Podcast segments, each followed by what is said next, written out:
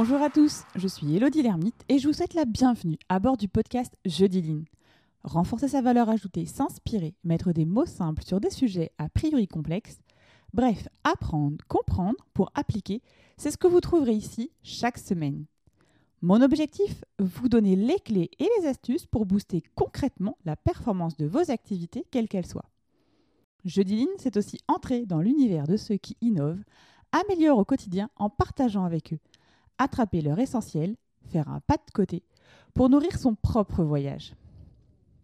Aujourd'hui, je vous propose d'explorer la méthode des six chapeaux. Ça fait suite à une discussion que j'ai eue avec l'un d'entre vous à propos de la résolution de problèmes, enfin plus particulièrement l'étape après avoir identifié la cause racine, à savoir les solutions. Comment accompagner l'équipe à être novateur, à sortir de son positionnement naturel, à changer d'angle de vue pour lutter contre le préjugé qui se forme avant même que l'on ait consacré ses ressources intellectuelles à la formation d'idées. Voilà le programme du jour. Dans ce nouvel épisode, nous allons voir d'où vient la méthode des six chapeaux, ses principes et comment la mettre en œuvre. La méthode des six chapeaux a été conçue par Édouard de Bonneau. Psychologue, médecin spécialiste des sciences cognitives, il a développé cette nouvelle façon de communiquer dans un ouvrage édité pour la première fois en 1985, Les six chapeaux de la réflexion. Comment est née cette technique de pensée créative? En fait, tout simplement à partir d'un constat. Nous vivons dans une société dans laquelle l'argumentation prend une place considérable dans la communication. Conséquence, chacun argumente en faisant valoir son propre point de vue avec la sensibilité qui est la sienne. Certains s'intéressent ainsi aux faits, alors que d'autres s'appuient sur leurs émotions pour communiquer. De la même façon, il existe des personnes animées par un trop-plein d'optimisme dans leurs propos, tandis que d'autres manifestent une prudence excessive. Finalement, les échanges constituent la plupart du temps à contrecarrer les idées des uns des autres au détriment d'un partage d'idées constructif. Voilà pourquoi Édouard de Bonneau a proposé de tester une nouvelle façon de penser, la pensée latérale ou pensée parallèle. L'idée, c'est de demander aux individus de se focaliser tous ensemble sur un seul point de vue. Avec la méthode des six chapeaux, une équipe peut ainsi réfléchir ensemble sur une situation, un sujet, en balayant tous les points de vue possibles, mais tous au même moment et dans la même direction. Cette méthode est plutôt appréciée car c'est une approche originale. Il ne s'agit pas d'un vie ma vie, il s'agit plutôt du vie ma pensée. Les moments vécus sont souvent conviviaux, agréables et permettent au passage de renforcer la cohésion de groupe, de mieux se comprendre. Alors je l'ai dit, c'est la méthode des six chapeaux donc six chapeaux, six pensées et pour ça, six couleurs. Voilà pour le décor.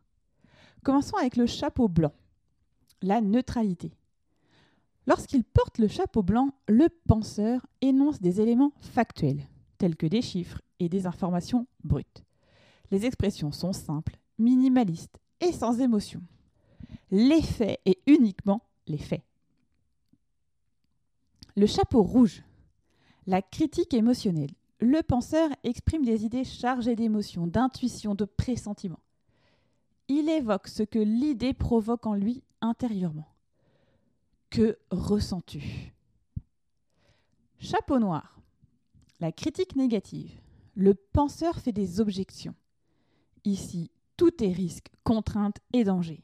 C'est l'avocat du diable. Quels sont les risques, les avantages, les inconvénients? Chapeau jaune. La critique positive. Le penseur met en lumière positive chaque idée exprimée. Tout ce qui est exprimé est optimiste. L'enthousiasme est de mise et pour chacune des solutions, que peut-on mettre en œuvre pour y répondre positivement? Chapeau vert, la créativité. Le penseur partage ses rêves, ses idées les plus folles il sort des sentiers battus, propose des idées neuves. C'est un peu Géo trouve tout. Quelles sont les solutions possibles, y compris les plus farfelues? Chapeau bleu, l'organisation. C'est le penseur qui a la vision la plus générale du sujet. Il synthétise, reformule, canalise les idées. C'est le meneur de jeu des chapeaux. Quelle est la solution à retenir? Comment organiser sa mise en œuvre? Sont les questions. La mise en musique est très simple. Chaque membre du groupe doit mettre un chapeau imaginaire à la fois et réfléchir à la problématique donnée en endossant bien évidemment la façon de penser qui correspond au chapeau que l'on porte.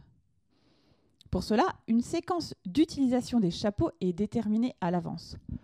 On pense en chapeau blanc d'abord, ensuite en chapeau rouge, puis en noir, etc.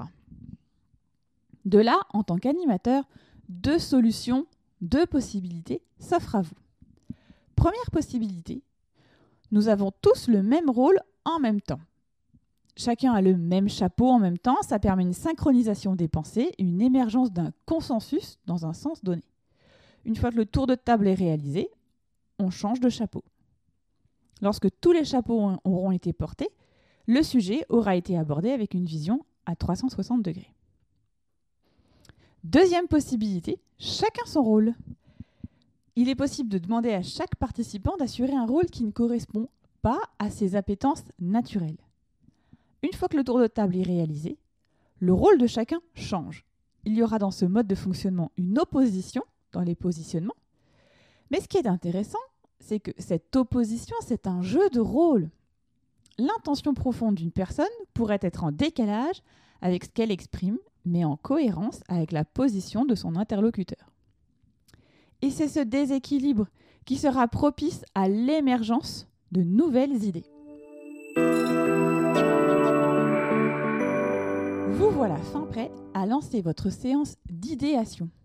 Nul besoin de chapeau en tant que tel, pas besoin de vous ruer dans les magasins de, de fête.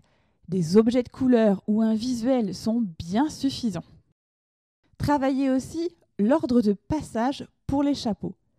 Vaut mieux commencer par le chapeau blanc, j'observe, quels sont les faits, les données, et finir par le chapeau bleu, je décide. Enfin, mettre en place un temps de parole défini pour que les interventions soient concises, permettent à tous de s'exprimer et que l'activité ne s'éternise pas, au risque de perdre la concentration du groupe. Voilà, terminé pour aujourd'hui. Merci pour votre écoute attentive. Chaque semaine, vos mots, vos commentaires me donnent envie de me dépasser, de m'ajuster, de continuer à puiser au cœur de tout ce qui s'agite dans notre société. Et pour cela, j'ai besoin de vous qui m'écoutez pour donner plus de visibilité à ce podcast. Comment?